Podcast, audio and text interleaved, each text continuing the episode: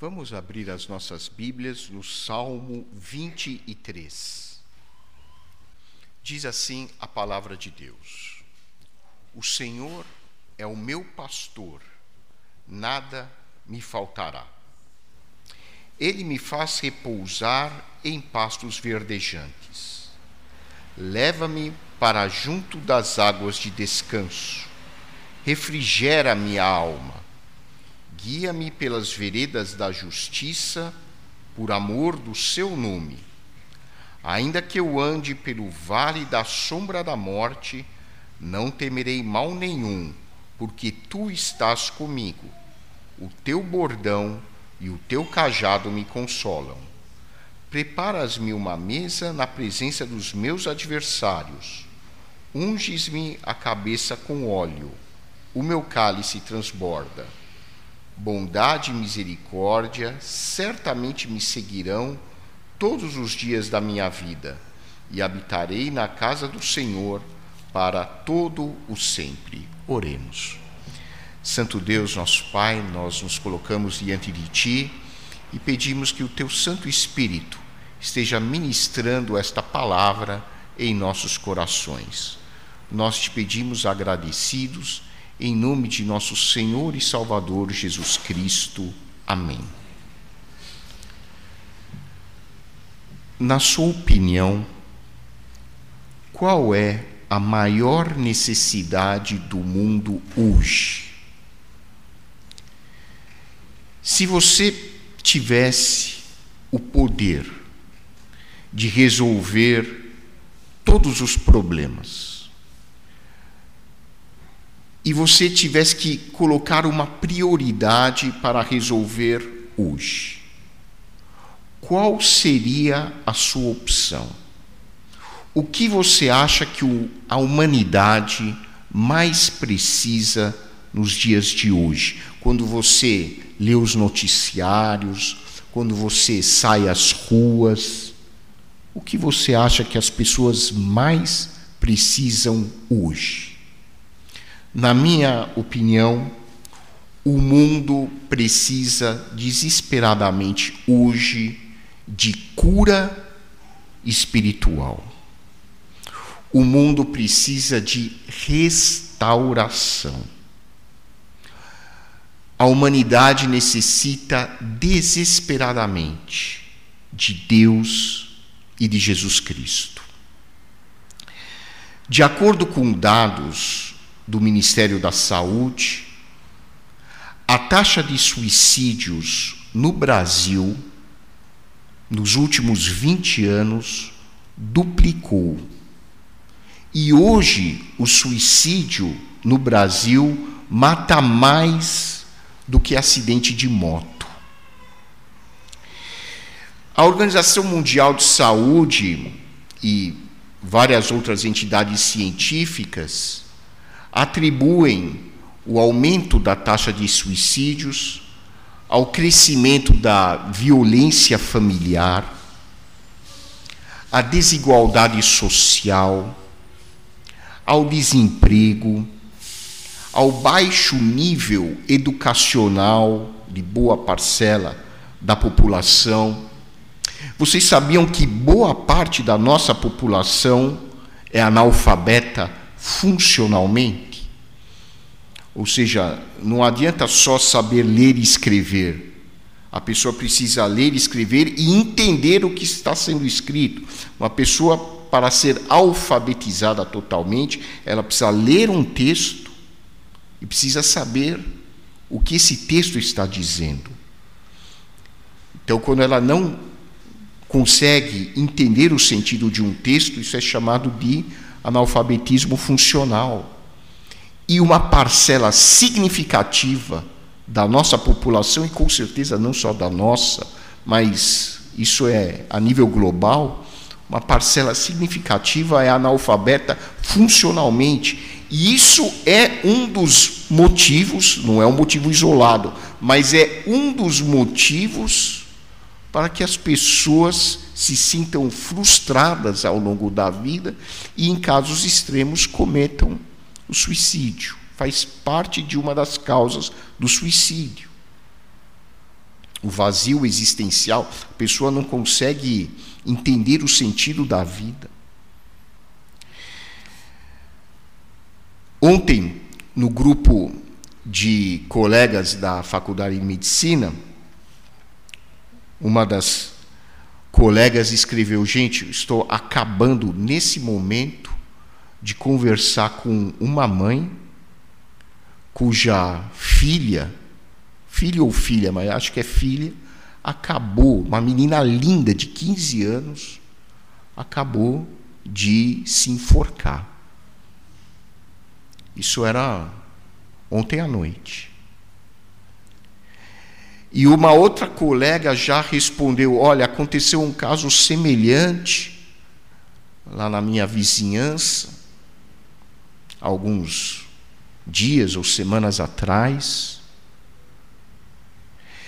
É interessante que, embora a tecnologia esteja aumentando, embora o avanço científico seja algo formidável, a gente percebe, a gente chega à conclusão de que a tecnologia não tem o poder de curar o ser humano.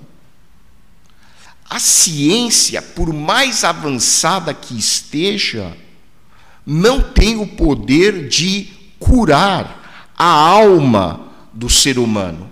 Você pode resolver alguns problemas físicos você pode estender a vida das pessoas por mais 10, 15, 20 anos. Mas a alma da pessoa não pode ser curada pela tecnologia. E, paralelamente a isso, dá a impressão que o mundo está à beira de um suicídio coletivo. Quando nós ouvimos os noticiários, nós estamos presenciando um conflito crescente entre as grandes superpotências, a gente vê China, Rússia, Estados Unidos, cada vez mais armando o palco para uma possível guerra nuclear, que seria o fim de toda a humanidade. Estamos assistindo a uma guerra na Ucrânia em pleno século XXI. Milhares e milhares de pessoas perdendo suas casas, perdendo tudo aquilo que construíram ao longo de suas vidas. Isso mostra que a humanidade está doente a humanidade precisa de cura. E a tecnologia não pode oferecer isso, somente a espiritualidade é que pode fornecer isso. Tanto é que a definição clássica da Organização Mundial de Saúde a respeito do termo saúde era o completo bem-estar físico, mental e social e há algum tempo a Organização Mundial de Saúde acrescentou e espiritual também. A maior instituição responsável por saúde no mundo reconheceu que para uma pessoa ser saudável, ele precisa estar bem espiritualmente. A dimensão espiritual constitui o núcleo da existência humana. Todas as demais esferas, física, emocional, socio-relacional, todas essas dimensões do ser humano orbitam em torno de um núcleo que é a nossa dimensão espiritual.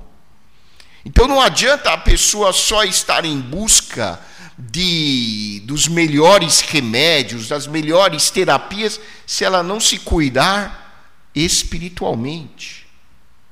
Eu atendo pessoas que pedem, doutor, eu quero uma tomografia da cabeça até os pés porque eu tenho esse problema, eu sofro com essa, é, essa sensação ruim no meu corpo, e eu faço exames, eu faço exames, eu faço exames, e dá tudo normal. E as pessoas não conseguem perceber que o seu problema não é físico. O seu problema muitas vezes está num vazio existencial. É, o grande psiquiatra austríaco Viktor Frankl, que foi um judeu levado ao campo de concentração em Auschwitz, ele conseguiu sobreviver a, a essa época torturante da vida dele e ele criou uma terapia chamada logoterapia, que é a terapia do sentido, e ele diz que a maior necessidade do ser humano, a maior necessidade do ser humano é encontrar um sentido para a sua vida, é encontrar um propósito para a sua vida, é encontrar um significado para a sua vida. E nesse aspecto, a Bíblia é terapêutica. A palavra de Deus é cura para as pessoas. Quando nós lemos a Bíblia e a interpretamos corretamente, essa palavra é um tremendo remédio para as nossas vidas. Ela nos cura ela nos restaura. E o Salmo 23, provavelmente, é a passagem da Bíblia que mais reflete essa missão curadora da palavra de Deus. Se você está buscando em algum momento em que se sente angustiado um texto bíblico que possa curá-lo, que possa restaurá-lo, leia o Salmo 23. Ele é terapêutico, ele é curativo. E que, o que nós podemos aprender com a leitura desse salmo? Quando nós lemos o Salmo 23, nós aprendemos alguns ensinamentos importantes. O primeiro ensinamento é de que Deus dirige as nossas vidas. O salmo começa assim: O Senhor é o meu pastor, nada me faltará. Essa sentença, o Senhor é o meu pastor, em hebraico são duas palavras só. Javé Rohi. Deus, pastor de mim. Essa seria a tradução literal. Deus, pastor de mim, meu pastor. Essa é a afirmação central que Davi utiliza para desenvolver depois os ensinamentos que ele aprende a partir do seu relacionamento com Deus. O primeiro ensinamento é que Deus dirige os meus passos, assim como um pastor dirige os passos das suas ovelhas. Nós vivemos hoje num mundo urbanizado, nós não temos muito contato com o ambiente eh, da agricultura, da pecuária, que era o ambiente dos escritores da Bíblia. Mas se nós nos reportarmos a uma visão mais pastoril do mundo, mais de agricultura, como era no passado, para eles o pastor era uma das figuras mais importantes da sociedade, porque eles dependiam dos animais para a sua sobrevivência. Nós também dependemos, claro. E o pastor era quem conduzia as ovelhas em segurança. E Davi já começa dizendo assim: o meu pastor é Deus. E se Deus é o meu pastor, se Ele dirige os meus passos, eu não terei necessidade de mais nada. Nada me faltará. Em outras palavras, se Deus é o meu pastor, eu tenho tudo aquilo de que eu necessito. Não preciso de mais nada. Ele é quem me guia. Ele é quem me ampara. Ele é quem me conforta. É Ele que me acalenta, me acolhe nos meus momentos de necessidade. É Ele que está comigo 24 horas por dia.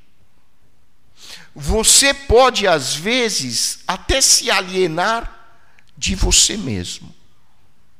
Quantas pessoas se alienam de si mesmas? Mas Deus nunca vai abandonar você. Nunca vai me abandonar. Nós podemos nos abandonar, mas Deus nunca vai nos abandonar. Ele é o nosso pastor. Quando a Bíblia diz nada me faltará, esse significado não se restringe a questões materiais. Claro que todos nós precisamos de cama, nós precisamos de um lugar para tomar banho, nós precisamos de vestimentas, nós precisamos de comida. Mas nós precisamos muito mais do que isso. Nós precisamos de uma família. Nós precisamos de relacionamentos estáveis e significativos. Você que é casado, você precisa de um relacionamento conjugal que lhe dê suporte.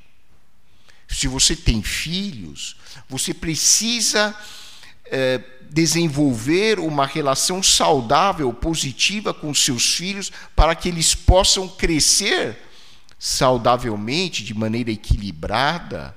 E nós só conseguimos a sabedoria e as condições para termos tudo isso se o pastor estiver conosco. E nós aprendemos no Novo Testamento que esse pastor é Deus particularmente manifestado na forma humana em Jesus Cristo. Por isso que é tão importante nós nutrirmos um relacionamento saudável com Deus. É importante nós vivermos em comunhão com o nosso pastor, que é Jesus Cristo. Como está o seu relacionamento com Jesus Cristo? qual é o seu grau de intimidade com o seu pastor Jesus Cristo? Li um comentário interessante a respeito desse salmo que fala que todas as religiões, claro, têm aspectos muito positivos. Nós não devemos menosprezar, nós não devemos desrespeitar, desqualificar nenhuma religião. Todas elas contêm, de alguma maneira, aspectos da graça revelada de Deus. Mas é apenas na tradição judaico-cristã revelada na Bíblia que nós aprendemos, diferentemente de outras religiões, que nós podemos ser íntimos com a divindade. Essa é a grande diferença entre a tradição judaico-cristã e as demais religiões. É apenas a tradição judaico-cristã que ensina que o ser humano pode ter um relacionamento e se comunicar intimamente com o seu Criador. E isso nós podemos fazer por meio de Cristo. Hoje nós lemos a Bíblia com a pressa que caracteriza o mundo moderno e às vezes nós não prestamos muita atenção, mas quando Cristo chama Deus de Abba, Pai, que em aramaico é papai, para nós isso talvez não faça diferença, mas isso foi um escândalo na sociedade judaica. O quê? chamar Deus de papai. Esse cara é louco. Era o que os fariseus diziam. Nós precisamos de muitos rituais e sacrifícios para podermos chegar perto de Deus. E Jesus Cristo disse: nada disso. Deus já está dentro de você. Você pode se relacionar com Ele a hora que for. Ele é seu papai. Ou seja, intimidade. E mais ainda, se Cristo é o meu pastor, Ele dirige os meus passos para que eu não me desvie do caminho que Ele traçou para mim. E esse caminho tem a ver com a nossa missão de vida. Existem vários trabalhos, inclusive na área da psicologia, que mostram que quando o ser humano tem ideia de que a sua vida é uma missão, a sua saúde é muito melhor. É muito melhor. Você já parou para pensar que a sua missão só você pode cumprir? Ninguém mais, ninguém mais. Você tem uma missão que Deus separou para você antes de você nascer. Você tem um papel na sociedade, na família, que só você e mais ninguém pode executar. Por isso que a nossa vida é tão valiosa para Deus. Deus está construindo o seu reino.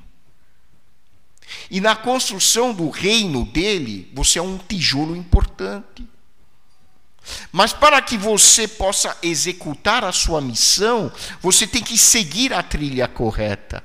Por isso que nós precisamos de um pastor, que é Cristo, que nos leva pelo caminho correto.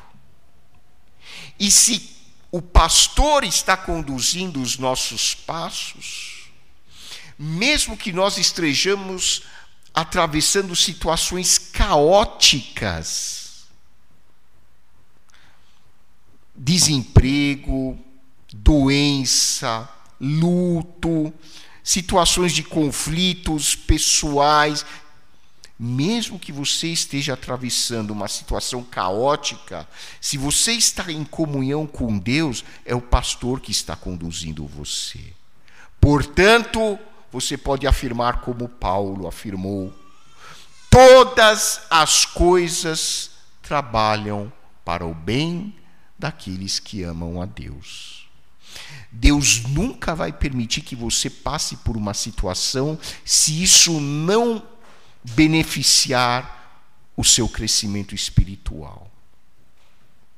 Se Deus está permitindo que hoje você esteja atravessando uma situação difícil, lembre-se, é o pastor Jesus que está conduzindo você nessa situação. É porque você precisa passar por essa situação para aprender mais de Deus. Foi assim na própria vida de Jesus. A Bíblia diz que foi o Espírito Santo que levou Jesus para o deserto. Eh, na descrição bíblica, Jesus é tentado por Satanás. Mas quem levou Jesus para ser tentado por Satanás na descrição bíblica, na narrativa bíblica? Foi o Espírito Santo. Por quê? Porque, embora Jesus fosse o Filho de Deus, a Bíblia diz que ele precisava aprender a obediência a Deus. Gente, olha que coisa. Jesus precisou passar por isso para aprender. É, é, a Bíblia que está dizendo isso, não é uma interpretação minha. O livro de Hebreus diz que Jesus teve que passar por essas experiências para ele aprender. Se Jesus teve que passar por isso para aprender, você e eu não vamos passar por essas situações? Nós precisamos muito mais do que Jesus aprender. E por isso o pastor nos conduz às vezes por caminhos que nós não gostamos, mas podemos confiar em Deus, sabendo que esse é o melhor caminho, mesmo que nós não gostemos dele. A segunda lição que aprendemos com o Salmo 23 é que Deus sempre nos protege e nos ajuda. ainda que eu ande pelo vale da sombra da morte, não temerei mal nenhum, porque tu estás comigo.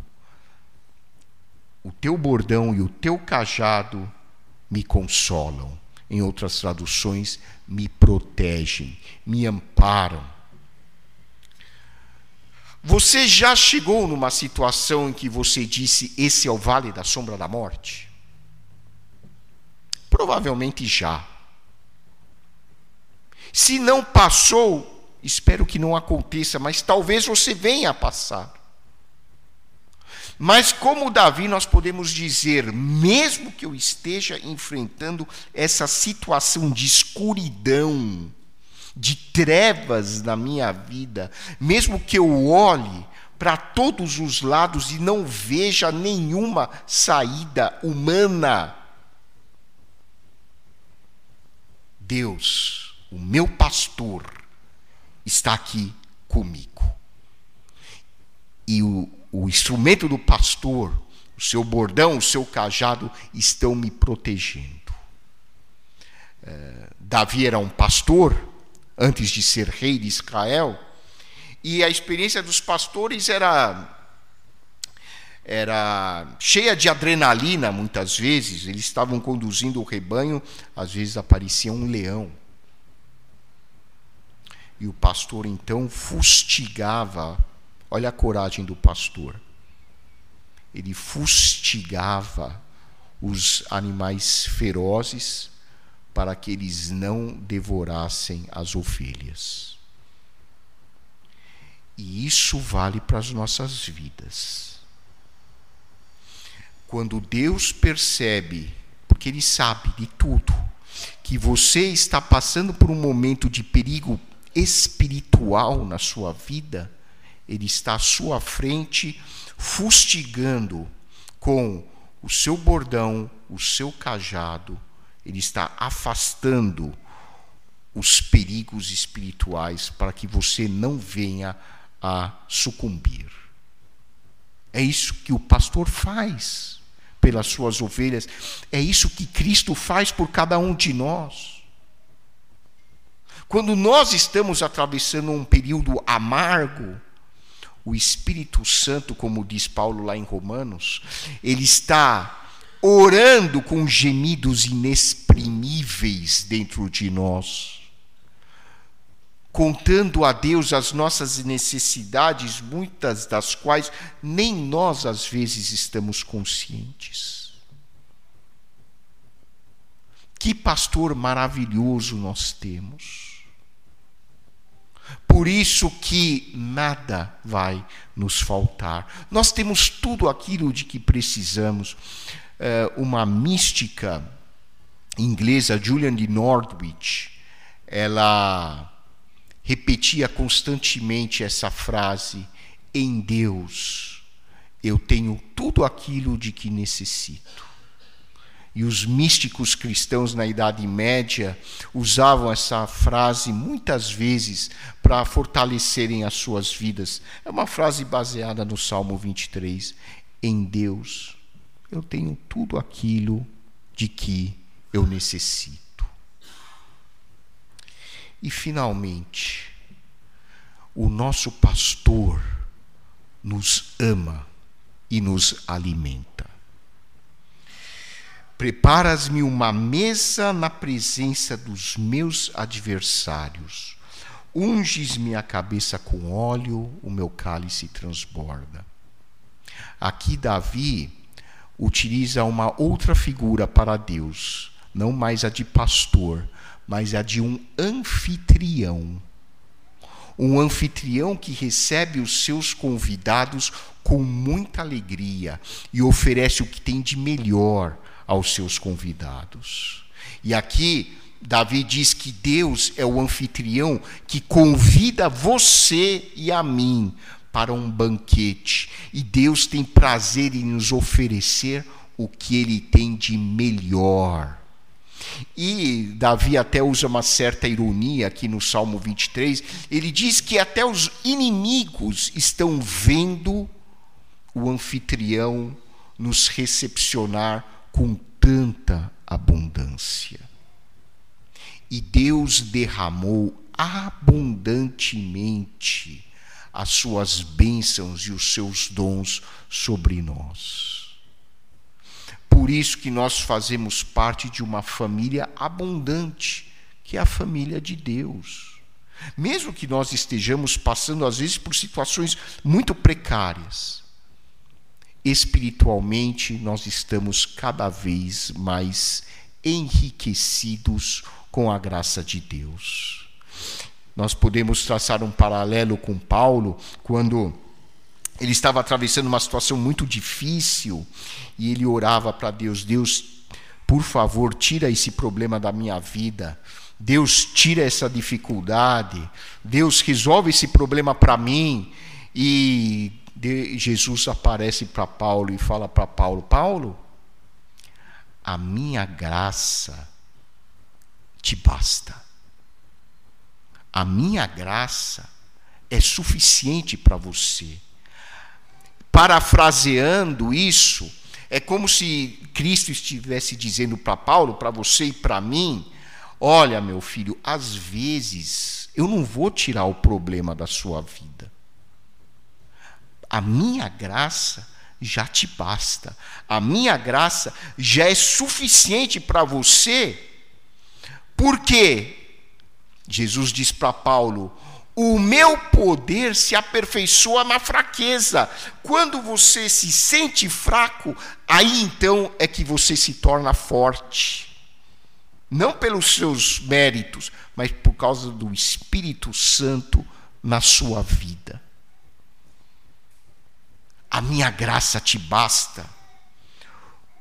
Unges-me a cabeça com óleo, o meu cálice transborda.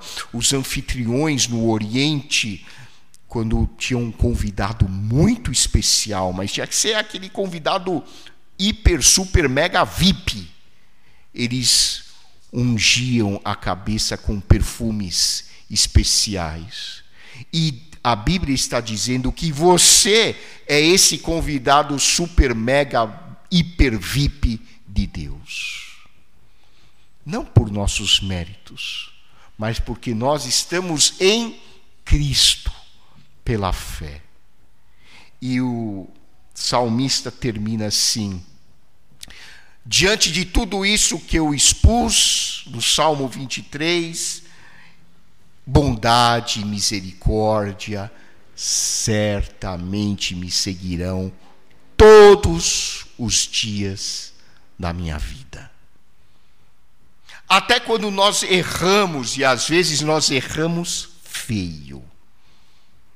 Sabe aquele eh, jogador no final da Copa do Mundo que pode decidir a partida, ele vai chutar o pênalti.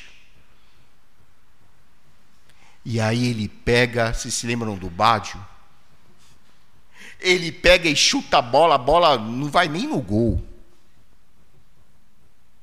um erro que provavelmente o jogador não vai se perdoar para o resto da vida.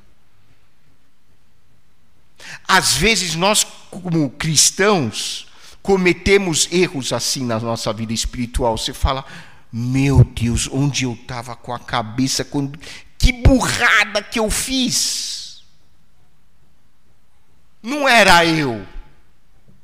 Não podia ser eu. Como que eu fui falar aquela coisa naquele momento? Como que eu fui fazer aquela bobagem? Davi, o autor do salmo, fez grandes bobagens na vida dele, muitas bobagens. Esse mesmo Davi que fez tantas bobagens está dizendo para você e para mim: olha, fica tranquilo. Mesmo a gente errando, e errando feio às vezes, a bondade e a misericórdia de Deus estarão sempre conosco. Que Deus seja louvado.